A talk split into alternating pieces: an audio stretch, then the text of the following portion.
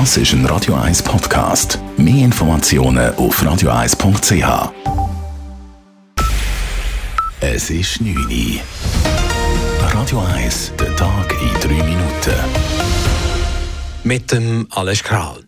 Im Zusammenhang mit der Zwangsräumung einer Villa am Zürichberg hat sich heute Morgen ein Drama abgespielt. Der Bewohner und frühere Besitzer der Villa, offenbar ein 65-jähriger Arzt, hat sich das Leben genommen. Der zuständige Stadtermann fand den Eingang zum Haus heute Morgen mit einem Baumstamm verbarrikadiert vor.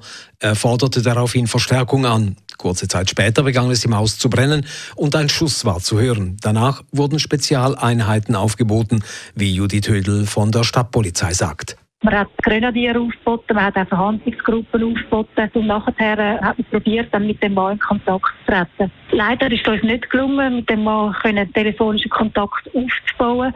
Es war dann auch so dass kurz darauf wieder Knallgeräusche aus dem Haus rausgekommen sind und kurz darauf ist der Mann vom Balkon rausgekommen und hat sich dann selber gerichtet. Weitere Personen sind nicht zu Schaden gekommen.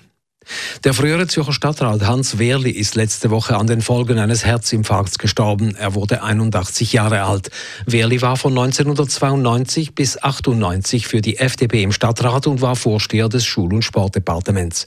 Robert Neukomm, der zur gleichen Zeit als SP-Vertreter im Stadtrat war, erinnert sich an einen eigensinnigen und stramm liberalen Freisinnigen und einen loyalen und umgänglichen Menschen.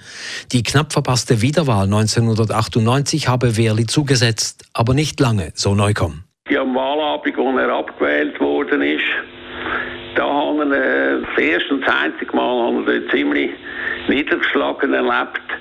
Aber eine halbe Stunde später hat er den Kopf schon wieder ein bisschen oben gehabt und ist schon an der nächsten Idee nachgerannt. Aber das war typisch für ihn. Die Stadt Zürich plant eine öffentliche Trauerfeier. Sie wird wegen der Corona-Pandemie auf einen späteren Zeitpunkt gelegt. Die Schweiz hat 3000 Dosen des Covid-Medikaments von Roche erhalten.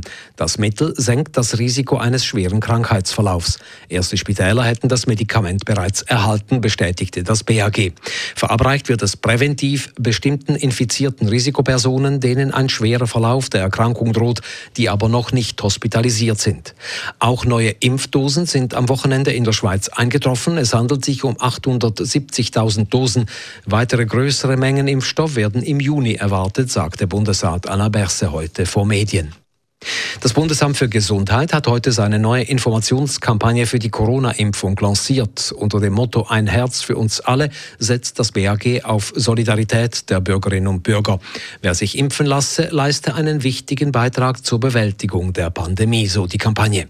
Sie wird mit TV-Spots, Plakaten und Internetwerbung verbreitet. Auch der Kanton Zürich hat heute eine kantonale Impfkampagne lanciert. Außerdem wurden gestern 120.000 neue Impftermine freigegeben gegeben.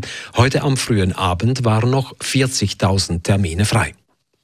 Die Nachfrage nach Fleischersatzprodukten in der Schweiz ist in den vergangenen fünf Jahren kontinuierlich gestiegen. Der Detailhandel hat den Umsatz mit Soja und anderen proteinreichen Produkten in dieser Zeitspanne nahezu verdoppelt, wie eine umfassende Studie des Bundesamtes für Landwirtschaft zeigt. Im letzten Jahr erwirtschafteten die Detailhändler in der Schweiz einen Umsatz von 117 Millionen Franken in dieser Produktgruppe. Im Jahr 2016 waren es noch 60 Millionen.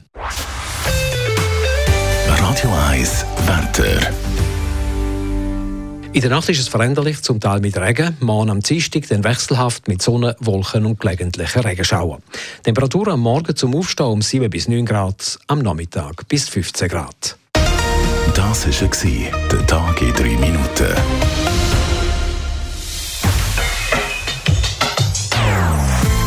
Non-Stop Music auf Radio 1. Die besten Songs von allen Zeiten. Nonstop.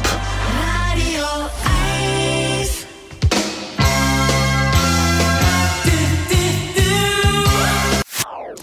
Das ist ein Radio 1 Podcast. Mehr Informationen auf radio1.ch.